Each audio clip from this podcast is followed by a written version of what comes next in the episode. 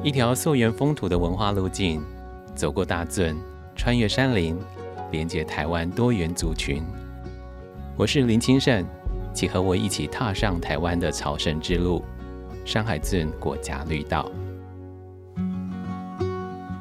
大家好，我是林清盛，欢迎收听《山海圳一七七》。今天依旧要跟大家来分享山海圳国家绿道，但是我们这一集呢，我们想要从古道，我们想要从原住民，我们想要从登山家的角度来看看。今天邀请到的是知名的登山家，也是山林文学的作家，更是古道研究的学者徐如林老师。老师好，清盛好，各位听众好。好，我今天很难得，我今天是。抱着非常兴奋的心情看到徐荣宇老师，另外一位是作家，也是诗人，他也是出版人沙利浪老师。老师好，嗨，亲生大哥好，还有各位听众大家好。好，沙利浪呢自己也出了足语的书籍，希望能够维系布农族的文化哦。今天我们就先从这个古道，从绿道这个谈起。我先请教一下，就是徐如林老师，老师你为什么喜欢走古道啊？哦，走古道是刚开始只是一个偶然，因为呃百越登完了之后，没没有其他的地方去，就想说以前我们在爬山的时候，经常会呃走到一些莫名其妙很好的路，到底是怎么来的，想要知道，所以就开始去问啦，去查资料，嗯，然后就一头栽进去了。后来呢，就变成。呃，有一点小名气，就是有一些国家公园，像泰鲁格国家公园，对，请我们去调查合欢月，然后玉山国家公园，请我们去调查八通关古道，对，那就做出一点名气来了，就各方的就一直过来，所以到最后我们是变成说跟人家签约了，不得不在一年或两年之内调查完一条古道就。越积越多啊，然后就变成浪得虚名了。没有没有没有没有，不是浪得虚名，要走完这些也都是很辛苦的一件事哦。但也就是你刚刚讲到的，它是一个很好走的路。那是不是我们，比如说我们呃不喜欢登山，但是如果我们要想要走进自然山林的话，古道应该会是一个方便入门的道路吗？嗯，也可以说是这样，因为在我们台湾古道分成几类，对，一类是。原住民之间的摄路，那这些摄路呢，他们会呃每年在举办祭典前呢，会去把它维修的比较好，也方便自己部落不同部落的人过来这样。那再来呢，就是清朝的那个开山抚番道路，开山抚番道路呢，他们当时主要的目的是说，希望能够让更多人到东部去开垦。呃，凭良心来说，并不是很好走的，因为当时他们只是很想很快的越过中央山脉过去。那你知道，我们台湾是中央山脉非常的高哈，所以这样子所做出来这些路呢，并不是那么好走，是翻山越岭，那中间又会有原住民的袭击。现在那个作为国家步道系统的这些步道，比较好的就是日治时代所做的。里番道路，嗯哼，那这些里番道路，他们是为了要统治原住民的部落，所以他们是穿过原住民部落，在每个部落都设有住宅所，是为了管他们。那你知道原住民他们当时呢，在台湾他们会找寻生态最好的地方，哦，阳光、水、空气都很好的地方，也很很多猎物这样，所以这个地方大概就是在海拔一千公尺上下。那这个地方也是我们人类居住最舒服的地方。哦，那因为日本人他们开这个路呢是长久要用的，他们必须有炮车好拖过去，然后呃在各个高最高点呢来压制原住民。还有最重要的是他们日常的补给，所以他们的路呢。绝对不会有阶梯，就是很平凡的坡度，在百分之五以下是标准，所以这个路都做得很好。还有日本时代呢，那个时候就有吊桥啊，还有用炸药可以爆破这些那个崖壁，所以他们的路就会做得很好，不像清朝路是。高高低低呀，用石阶这样非常多的那个爬高跟下降，那日本的路就很平凡，很好走，不能说老少咸宜。可是你只要是健康的哈，大概是小学中年级以上的来走都没有什么问题，这样子。嗯，那请教一下，就是山海镇国家绿道上，它会有古道吗？哦，山海镇它就会有利用到一些本来原住民的步道。嗯哼，那。它第一段就是内海之路，对也就是原本的古台江内海。对，那后来因为曾文熙哈，他改道了，把大量的土石流流进台江内海，所以台江内海就被填平了。填高了之后呢，很多的汉人就会到这里来居住，所以他那里有台江十六寮，也就是现在台南的安南区那边，在那里最大的特点就是非常多的保生大帝的庙。哦，所以我们去那里就可以去很多的保生大帝庙，去拜一拜。每一个寮几乎都有一个保生大帝，因为新移民他们会生病嘛，没有对钱看，就希望能够保生大帝来保佑他们，然后庙里都会有那个药签嘛，对，可以去抽哎，。真的耶，花莲的老庙真的是都是保生大帝的庙。对对对，嗯新移民的地方很多是这样。那这一段的路哈，你可以做保生大帝庙的巡礼这样子。再进来一点呢，就是原来台江内海的沿岸，沿岸这里就是希拉雅族居住的嘛对，骁龙社啊、新港社啊、麻豆社啊、嗯哼大木匠社这些。赤坎社啊，这一些呢就是希拉雅。那后来希拉雅族呢，他们受到汉人移民的压迫，就没有地方，就往西去，就进入乌山岭。嗯哼，所以乌山岭这边也有那个希拉雅族族的步道，就翻越乌山岭到呃两两岸去吧，哈。两、嗯，然后后来呢，再晚一点的时候，就有客家人来了。客家人到台湾的时候，他们竞争不过平地的闽南人，就往山区去做刷嘛，哈，然后就一直进去。那这里到这边呢，是原本山海镇最早的呃，就是路段，就是台江内海跟大圳之路。对那因为这边就是后来曾文水库嘛，乌山头水库他们的那个圳沟的流过来的地方嘛，对江南大圳这些，所以其实你走的时候就是走在那个大圳的旁边。那现在旁边呢种了很多家冬树啊、呃苦楝树啊这些原本台湾的那个原生种的树，然后那这些现在都长得很好，所以你走在这里就很舒服。呃，譬如说今年六月二十四号，台南市文化局他办了一个走读。呃，台南哈，嗯那我带的就是呃内海之路这一段，那就是走从朝皇宫，呃，朝皇宫也是一个宝石保生大保生大帝的庙，然后一直走呢，走到西底寮的保生大帝的庙，这样就这样子哈。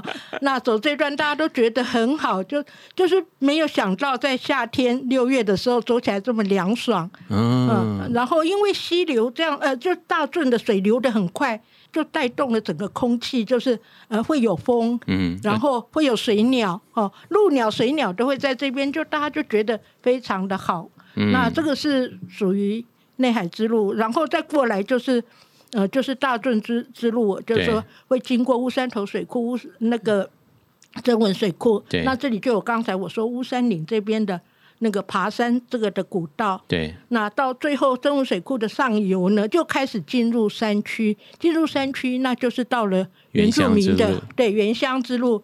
原乡之路呢，我们第一站会到茶山。茶山部落这个是一个很特殊的部落。第一个，它叫茶山，它并不是以种茶出名对对，它的名字其实是假亚马，翻成日本话刚好是茶山，对，所以日本就把茶亚曼舞应该是这样的，甲亚曼舞变成一个茶山这样子的那个名字，所以很多人跑到那里就说：“呃，我要买茶，你们茶山不是种茶？”对，现在是也有卖茶，可是他们会说。你们不要买我们这里茶，因为它这里就海拔四百多而已。哦那个茶品质并没有那么好。那这里是周族的最南的一个聚落，也是最海拔最低的部落。呃，可以这么说。然嗯后它这里呢，除了周族之外呢，还有布农族、布农族郡社群，他们兜了很大一圈哈，从郡社然后到拉库拉古西哈，嗯然后后来又往南呢，到南横那边哈，然后翻过关山越岭到这边，然后最后呢。到眉山，你知道哈，现在南横眉山，然后就沿着南横下来，他们也太会到走了吧？对，郡社是最会最会走的，对对对，布农族都很会走。布农族其中一个社郡社，他们走这么大，群，是一个群队，他们就然后最后他们到南马夏这边又往北去，往北去就最后就到茶山这里落脚，哦。所以茶山是呃周族跟布农族这两个族的混居的。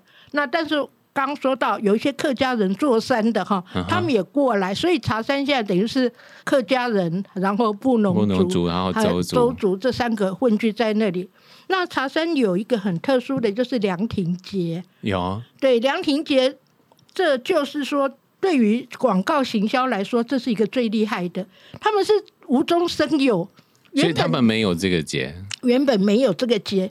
原本茶山它没有什么资源嘛，你说叫茶山又没有什么茶，但是呢，后来他们有一个那个村长叫吕义燕，他是一个布农族的，他就想说，我们一定要创造一个东西来吸引游客嘛，所以他就想到说，原本呢，呃，茶山就有很多的凉亭是周族，周族。几乎每个部落、每个比较大的家庭都会做凉亭。对，那那凉亭就很像周族的库巴那个形式，是架高的哈，很大一个。然后原住民本来就有分享的那个习性，对。那现在他们就把它。每年到十一月月底的时候呢，他们就把它布置起来，然后就把那个，譬如说香蕉啊，整串的，自己家里做的什么啊，小米糕什么东西，就摆在那里，你客人可以过来，你想吃你就拿走吃，这样子。好，那是一个非常好的习俗的分享的。还有每一家的凉亭布置了以后就比赛嘛，所以大家就。争奇斗艳呐，尽量想办法。它有点像是圣诞节，在就是我们在比那个圣诞装饰的感觉。对对对，可是他们先决条件说，你都要用采用天然的那个。树啊、花啊、藤啊，这样去弄的。那每一家都有不同的，所以大家大家去看的，就是一边欣赏，一边可以在那边吃免费的这些山产哈。请问一下，他们凉亭节是大概什么时候啊？就是十一月底啊，它是有一段时间这样子哈。对，好，好。刚刚跟大家分享这么呃灵活的徐如林老师，刚刚一直讲到不浓不浓哦。那我们接下来要问问一下萨利浪，刚刚你听到徐如林老师谈到了周族跟不浓。族那个族群的对立会不会突然就冒起来？这个过去的历史，这个有时候常常是从呃周族或是布农族的朋友互相开玩笑的一一一个故事，因为就像是阿美族跟泰鲁格族说，其实我们以前是互相对对，可是因为我们是迁到那个花莲的布农族，其实那种。冲突感其实没有像以前一样，现在变成只是一个两族之间的一种开玩笑性。可是，对这种开玩笑，它其实它还有还是有它的历史意义在里面。因为呃，周族它最远可以到力道那里，然后有听说他们的猎场也有到大分这里。也就是说，这种开玩笑它不是凭空出现，而是它是有呃。历史曾经经历过的，而是我只是我们现在都是用比较诙谐、比较开玩笑的方式去呈现，因为那个冲突感已经不像以前一一定要你死我活的那种人命相搏的这种。但是我我相信，在过去，呃，你们你也是从不认识自己的文化，然后走进山林，然后做高山向导，做背弓，然后跟着大家，然后重回到大分社。那这个大分曾经是周族所在的地方嘛？你们也跟周族相遇。刚刚提到了，在我们说茶山有周族有布农族，呃，就你自己的认识了解，你对周族的认识会有多少呢？呃，其实我对于周族跟布农族的认识在于，就是那个周族有他的库巴嘛，就是所以他们有大社小社，然后他们会呃每几年就会聚集在一起，也就是说，当他们要离开大社之后，他们好像会有一条线，一直要让他们往大社回去，或是心有所系这样。可是布农族来说，好像你离开南投之后，你不一定要跟南投的有什么牵绊或什么，离开了，然后顶顶多是婚姻关系，那婚姻关系是一直可以重新建立。也就是说，当你在拓展你的领域的时候，你是可以一直往前走，一直往前走。然后周族的话，他可能就是。呃，他们的所有的武力啊，或什么这些都依赖在大社那里这样子。然后布农族的话，他可以随时增援自己的姻亲关系，他是很灵活的往往外迁移这样子。这是我对那个大社、小社还有我们自己的马法拉姻亲关系的一个对那种迁移啊，或是战争的理解这样子。这是那个差别。那相同部分就是分享，对不对？嗯，我刚刚像徐如林老师说的，就是。原住民的分享、周族的分享跟布农族的分享，嗯，对，而且其实布农族跟周族有很多的相似性，比如说，呃，我们常常讲的跨公宴叫马拉斯大邦，然后有人就说，呃，大邦就是学大邦学大邦的呼喊声这样子，所以。第一次听到的时候，也也会有一种很抽意，就为什么我们的东西都是学别人的？比如说，我们可能会学打样泰鲁格的衣服啊，然后那个连跨公宴这么一代当代，尤其我们从小是从教育去去学自己的族群文化的时候，然后。跨工业变成我们族群的象征，就他也是学人家的，所以那种震撼是很大的。可是你会知道说，其实，在当时的他的文化其实是互相交流的，其实不会像我们现在所觉得泰雅族就是泰雅族的文化是这样，周族的文化是这样，布农族，而是在当时，它其实是呃很多的文化。交流啦，虽然即使是那个呃世仇，虽然是有战争关系，可是他的文化可能还是会有，嗯，会有交流这样子。他不可能永远是敌人，永远是朋友，反正他就是一个流动性的。这样讲我就很好奇哦，就是。我我觉得那个流动性是在台湾的中央山脉里头非常特别的一件事情。然后当徐瑞老师走上山林，走到这些古道，然后当你走回你们自己祖先原来所居住的这些地方，而这样的一个交流，你会不会觉得说以前的原住民啊，不管是周族或是布农族，或者是傣亚、泰雅族或者泰鲁格族，他们好厉害哦，整座山都是他们的地方，这样子。老师，你会不会觉得古道其实它就是一个不断的让各族啊可以互相呃交流或者是彼此认识的机会？以前不是，以前不是，以前的那个以前的原住民哈，嗯，并不是以族为单位，而是以部落为单位。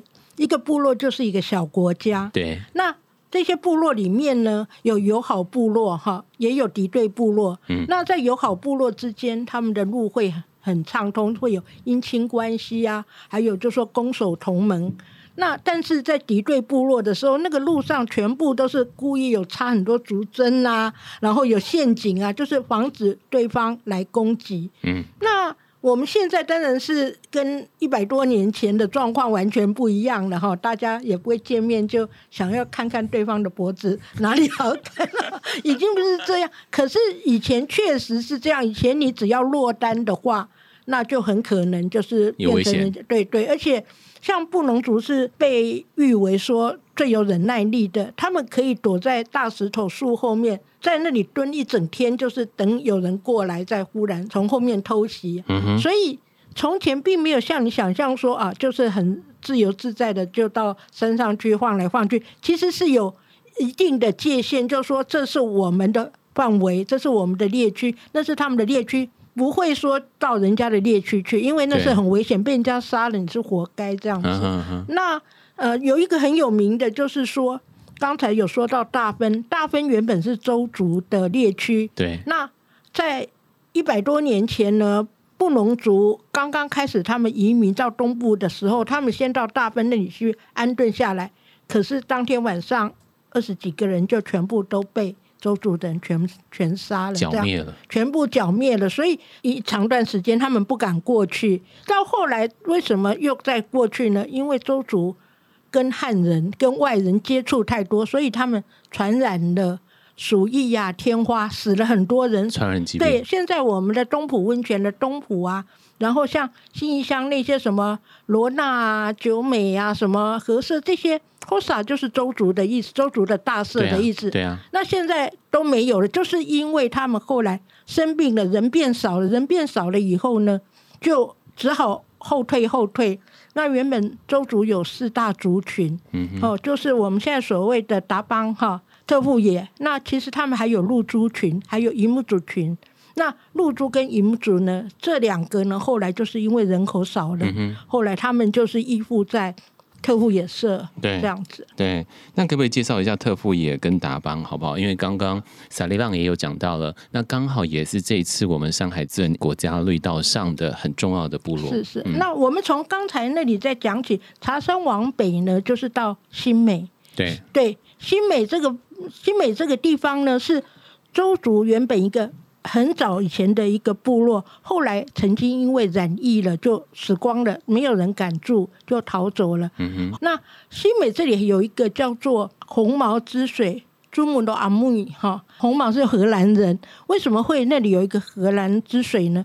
就是在郑成功打荷兰的时候呢，他们有人就是沿着巴掌溪这样子往上逃，那逃到这个地方已经奄奄一息了，然后幸亏有这个泉水喝了以后，精神大振，对，然后才继续往北，再继续往北逃，然后就后来就是在周族的地方被收留。其实周族他们的人呢。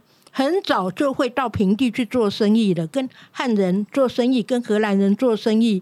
所以在日本时代，他们在评估的时候就说，台湾原住民里面，周族是最聪明的。嗯，他们他们会最会做生意。他们那个时候做生意，他们已经会用秤哦。他们很早就跟平地人接触，就吸收了很多嗯那个外来的文化。这样子的话，所以。为什么布农族要去学周族？这个也是很有道理的了哈，因为他们等于是文化比较先进，但是呢，也是因为这样，他们就会引来外面的疾病。对对，所以就是后来就因为疾病，就人少了很多。好，那所以他们跟荷兰人本来就有接触，荷兰人才会过来投靠。对，所以后来我们看到了周族如此的漂亮哦，有一些真的就像那个田丽啊，他真的有荷兰人的血统，对不对？就很像外国人啊，对对。那新美再上来就是三美，三美很有名嘛，就达那伊谷嘛，对，他们等于是呃很早就开始说呼吸呀，然后保护我们台湾的固语这样子，对自然景观对对自然景观的维护。然后三美再往北呢，要到李家那中间有一个很大的隔阂，就是。那你你如果去达那伊谷的话，会过了桥会看到你的左边很大的一面峭壁。目前呢，呃，李家到三美呢是直线距离很近，可是你如果开车的话，你几乎要半天呐，就是你要绕到阿里山公路啊，然后再再过来三美，这样很长的一段路。嗯。可是这边的这条路呢，是有原住民的原来周族的路，也就是说，他们当年呢从北边。达邦这边呢，要往南一直往刚才说最后到茶山去移民的这条路，原本他们就走出来了。现在呢，山上的走下来的这条路，呃，非常好，大家一定要去走。就是他们就叫大石板的路，就是天然的整片的一公里多长的一条路，全部都是在同一块石头上面，非常神奇。你觉得好像是人工的，可是它不是它就是一个大石大石头。它这个大石头一直到底呢？马上就是悬崖，就掉下去，就是瀑布下面就是达那伊谷，所以你走到这终点的时候，从上面俯瞰达那伊谷，整个非常的壮观的风景。那这条路也是山海镇遇到的路，对。那这个上去的就是李家，李家也是很有名，李家有一个名字叫做蓝色部落。为什么叫蓝色？为什么蓝色何来呢？呃，蓝色哈，很多人说是因为天空很蓝呐，哈，因为它那个地方完全深入，它是我们台湾可以说是公路可以到达最深入的一个部落，然后最后就是达邦。嗯哼，那刚才我们说到达邦特富野，他们现在是州族剩下两个。大的群，然后大的部落，那他们成为一个大社，是因为他们有哭吧？它是很大的一个架高起来的那个房子，然后女生不能上去，只有男生可以上去。他们应该算是说，他们是男子集会所，有点像卑南族的，只是它就比比卑南族的那个还要更高一点。呃，卑南族它有两种哈，卑南族有一种是塔棒，塔棒就是那个少年集会所，架的很高。对，那。那个还有一个是巴拉罐，巴拉罐是在地面的。对。那他们相当于这两个的结合，就是说它是架高，可是没有像塔古棒那架那么高。那很好那它比较粗壮，塔古棒是细细的竹子架起来。那他们是高，大概是差不多是一层楼高。那中间呢会有火塘，那个火塘是终年不息的哈。然后他们的四周呢会挂上那个。珊瑚绒的皮染成红色的那个是他们的一个护身符，这样就出去打仗还是什么要挂配挂在身上。然后他们的屋顶会种他们的圣花，就是金兰草哈，像石斛，可是它是黄色的花，这是他们的圣花。他们的屋顶会种两重，然后要上去的那个楼梯呢，旁边也会种。他们每次在举行他们的战绩，就马亚斯比的时候呢，他们就会。每个人都要摘那个叶子啊，插在他们的帽子上。他们应该算头戴了，也不算帽子。男生都会插那个。那有库巴的地方呢，才能够成为一个大社。也就是说，其他的像刚才我们说的山美啊、新美啊、茶山这些，他们不能够自己行自己的庆典，而是他们就要回到达邦哈。然后达邦跟特务也中间只有隔着一条溪嘛哈。对。那北边的呢，包括李家、什么乐野啊、什么这些，就是到特务也来。对。对，所以我们。那个圆明之路呢，就是从茶山呐，经过刚才我们说往上往北一直走啊，那到达邦，达邦到特务野，特务野呢再上去就是我们所谓的特务野古道。对对，那我们接下来要问问一下萨利浪，这样听完啊，我对于 周族的那个。那种不管是想象或者是美丽的想象，都真的很多。请像你们自己上山会有这种这种祝福的花啊，或者是我觉得刚刚听到那个什么红色染布的东西啊，有点像是日本的御守布农族上山打猎的时候会有这种类似的吗？因为毕竟这个山海镇国家绿道还是有连串到布农族。嗯，我们去山上的时候，其实大部分都是做那种点酒的仪式，然后进去山里面的时候，跟那个呃呃看不到的东西说一下话。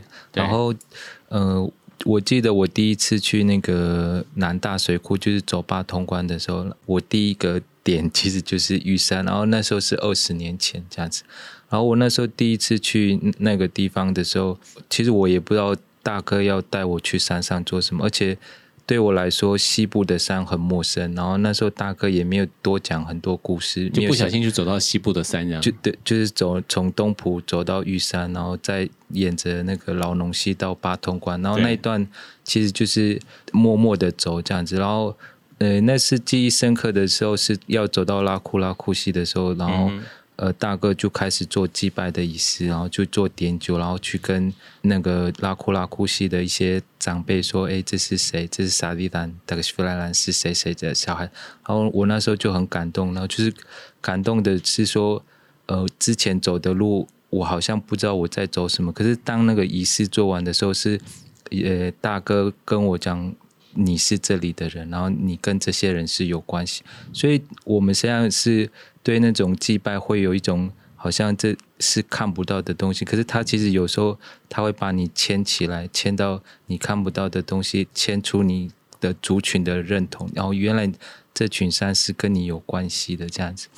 然后在山上的话，其实你也会学到很多在山下无法学到的一些事情，比如说。你在山下，现在你跌倒或是怎么样的话，拍拍屁股就好了。可是，在山上，他要很谨慎。然后，呃，跌倒之后，其实有时候大哥或是长辈会觉得说，你的灵会留在那个地方，这样。所以有时候就会叫你把那个跌倒的地方的那个石头拿起来，就放到你的口袋这样子，然后默念你的名字，然后到了山下的时候再把石头丢下来，这样子。就是说，哦，你已经平安到达，然后那种除了一个信仰之外，它又有安抚你的心，尤其是你在跌倒的那一刹那，你是整个人是失神的这样。嗯，然后所以那时候那个呃，跟徐如林老师前两年前也是从走了八分关对掉掉下来，然后有一个厕所就跌倒了，对，就是有一个长辈就也是做了这个仪式，这样也是偷偷摸摸就是。把石头放在我的口袋，然后到了那个营地的时候，就很认真的为我祝祷这样子。所以在山上，呃，它不单单只是走这一条路而已，而且而是你在走的过程中，你会认识到自己的文化跟历史。嗯，呃，这个会不会是另外一种，就是？当我们走进山林，我们说，也许它里头有不可知的力量，或者是敬畏的力量。可是中间那个东西，其实有个东西叫做我被接受了。就山林接受了我，我并不是我，我是作为一个闯入者，或者是我是一个高贵的灵魂，并不是我，我走进的反而会是谦卑，我是被接受。当我被接受的时候，我就知道我是谁。比如说，就像萨利浪，他知道他是布农族了。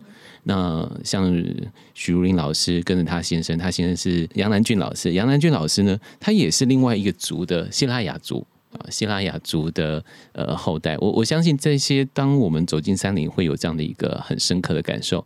沙利朗，你刚刚谈到了玉山，玉山是山海尊国家绿道的最终的一个地方嘛，来谈谈玉山，也待会也听听徐如英老师来谈谈玉山，因为玉山对他来讲，对徐如英老师来讲，哇，那真是小咖中的小咖哦。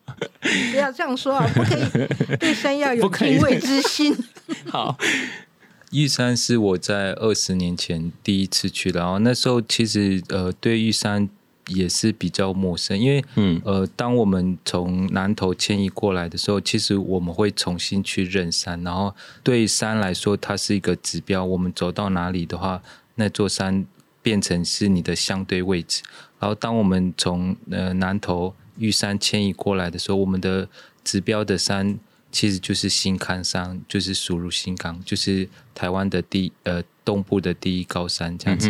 然后，所以其实对于玉山来说，尤其是在呃文化流失的当下，其实我们在呃我们的小学教育或是父母亲的教育里面，其实很少很少提到玉山这个山的名字，而是当我们长大的时候，有一种布农族的认同感、布农族的全体性的时候，玉山就慢慢浮现在我们的那个生命经验里面，然后。对布农族来说，玉山就是我们的整个族群的一个象征。然后我们开开开始认识到，哦，原来她叫沙菲，东湖沙菲，一个女性的名字。然后她是布农族的一个呃，算是圣山这样子。然后呃，对我来说，我不知道它跟我们所认知的人类学的圣山或是什么圣山是不是有那种相对性。可是对我来说，呃，它即使不是那个圣山这种。很有灵性的山，可是对我们布农族来说，它是一个具有指标性的山。然后我们为什么会把它看得很重要？就是在迁移的过程，或是在当时的布农族人，他可以指引我们我们所在的位置，因为它走到哪里，其实就。你就知道你的相对位置，你可以从它去判断领先在哪里。所以我不知道可可不可以像澳洲的那种圣山或什么那种具有信仰啊、有神性的山。可是对我们来说，它至少指引我们在建立部落的时候，或是去猎场的时候，一个很重要的指标。这样。可是它既然叫沙比，它会有故事吗？会有神话吗？呃。她的沙比是一个女性的名字，可是跟神话来说，她她比较是属于就是那个呃洪水时代的神话，就是那个呃洪水暴涨，就是她要从那个一条蛇阻挡某条溪，然后洪水暴涨，然后造成那个玉山跟左色大山只剩下那两个山头留住，然后左色大山的那一群人有留下火种。然后玉山的人忘记留火种，也就是说他们没有饭吃，没有办法起火，这样，所以他就派了动物过去。然后他们总共派了三个，然后第一个就是白头翁，可是他飞过去的时候看到那边的食物很好吃，就留下来。然后第二个是那个癞蛤蟆，然后他本来是类似就是青蛙而已，就是他过去的时候没有去吃那边的食物，而很认真的说要。负责任要把火带过，可是他不会飞，他选择火把就扑通就掉到那个洪水里面，就火就熄灭熄灭了。最后一个就是红嘴黑背，就它以前是很多颜色的鸟，然后它飞过去之后认真的回来，可是，在回来的过程中，火焰把它熏黑了，然后火把的火把它的嘴跟脚都弄红了，所以就变成现在的样子，所以。呃，红嘴黑背反而比较有神性，就是我们把它称为圣鸟，因为它的火把把我们布农族玉山的族人重新有它的那个食物的来源。可是我们不会忘记曾经帮助我们的癞蛤蟆，因为它曾经负责任的回来，所以我们不能踩死它。看到癞蛤蟆还要称它为阿公这样子。然后白头翁的下场就是他被惩罚。这边有白色的羽毛，这样子，他就白了头了。对对对对，白了头。这是那个跟玉山有关系的一个神话，然后它其实也是介绍那个玉山的高度啊，或什么，也是介绍动物的一些特性，然后在其实也是跟小朋友。讲那种对于承诺的一些，然后然后其实有很多好的教育的题材。然后 Safi 的话，其实我们也不知道他为什么会称为那个 Safi，呃，可是我们只知道是他用一个女性的名字去称呼这座山。好。徐瑞英老师，你要补充的吗？啊，有你一定听到很多。周族的玉山哈，好，他们是把玉山叫做帕通关努，所以原来的那个八通关是玉山的名字，周族的玉山的名字哈。那周族呢，他们相信说，呃，天神哈姆从天上下来哈，就到玉山，然后在那里再下来，他就摇动了枫树，枫叶掉下来就变成周族人。后来他在摇动加东树哈，加东树树叶落下来就变成一般的汉人这样。那在他们的想法，枫叶是比较高尚一点。我觉得今天听完就是对以后我不敢踩癞蛤蟆，然后看到枫树我就要非常敬畏。那他们跟布农族一样，有大洪水时代的故事，也是说他们一群人就是躲到玉山上面去避难，然后也是派各种的动物去取火。但是他们最后呢，取火的不是红嘴黑背，是台湾蓝雀。所以台湾蓝雀的嘴巴也是红的，脚也是红的。他们派的鸟比较大只，所以你可以看到，现在我们在那个周族那边呢，就是乐野那里哈，就他们阿里山乡乡公所前面就有一只很大的台湾蓝雀。然后周族的女生所穿的衣服，蓝色的上衣，黑色的裙子，下面还有一条一条白色的那个横纹，就是台湾蓝雀的形象。哦对对，他们是把台湾蓝雀当做他们的圣鸟。然后取火以后，最后水退了以后呢，他们的人不是要下山吗？他们就是把一支箭折成两半，就一半就说往北走，一半往南走。往北走的人呢，他们叫做玛雅。那玛雅，对，往南走就是现在的周族。后来日本人知道他们这个神话，他们就骗周族的人说，我们就是你们多年前失散的玛雅的子孙，我们现在回来找你们。我那还真的玛雅嘞。对，所以 所以呢，日本人后来他们不是统治台湾吗？是，全台湾的人都有跟日本人对抗，嗯只有周族他们一开始就没有反抗，就认为说啊，是我们的多年来失散的亲人回来了。可是他们这种的那个后来被日本人欺骗的行为，对日本人还最后还捏造了无缝的故事，把周族污名化。然哇，后这这一千真的是文化历史了。对，嗯然后后来就是到阿里山呐、他们的范围里面去大肆砍伐、啊、什么什么之类的。嗯，所以就说这个原来回来的亲戚不是好人，但是你知道，我现在回头看呢，我就觉得说，嗯哎，请问一下周族朋友，你当你看到那个玛雅的时候，自称自己是玛雅的时候，你会不会觉得，哎，身形啊，还是有差别啊？这样子，对以前的人比较老实啊。对，对嗯，但我相信今天大家听完了这一集，我们跟大家来介绍的山海镇国家绿道，透过我们今天的来宾徐如英老师一个沙利浪，我们听到好多。关于这些呃过去的文化历史，其中又牵扯到不管是自然的山林的，包括这些动物啊，还有很重要的是神话传说。神话传说也串起了各族上的不同或者是相同的地方。这也许就是我们今天跟大家介绍上海镇国家绿道的一个非常重要的一个关系。我们从呃低海拔走到高海拔，我们从闽南人碰到客家人，碰到了希腊雅族，再到周族遇到了布农族，这个所串联出来的都是我们台湾最美丽的人啊，那还包括了故事。所以今天非常谢谢两位老师，许如英老师跟沙利浪老师，也欢迎大家能够追踪一下他们两个，不管是著作或者是相关的登山的讯息，你会发现台湾真的很漂亮。呃，今天感谢大家的收听，上海镇一七七，也要谢谢今天的两位的来宾。如果大家想要了解更多的资讯的话，欢迎上网搜寻上海镇国家绿道，在我们的节目当中的描述呢，也会提供相关的连接，可以做参考。希望大家开始。往我们今天跟大家介绍的山海镇国家绿道。如果您喜欢这个节目，也请记得要按下订阅、评分五颗星。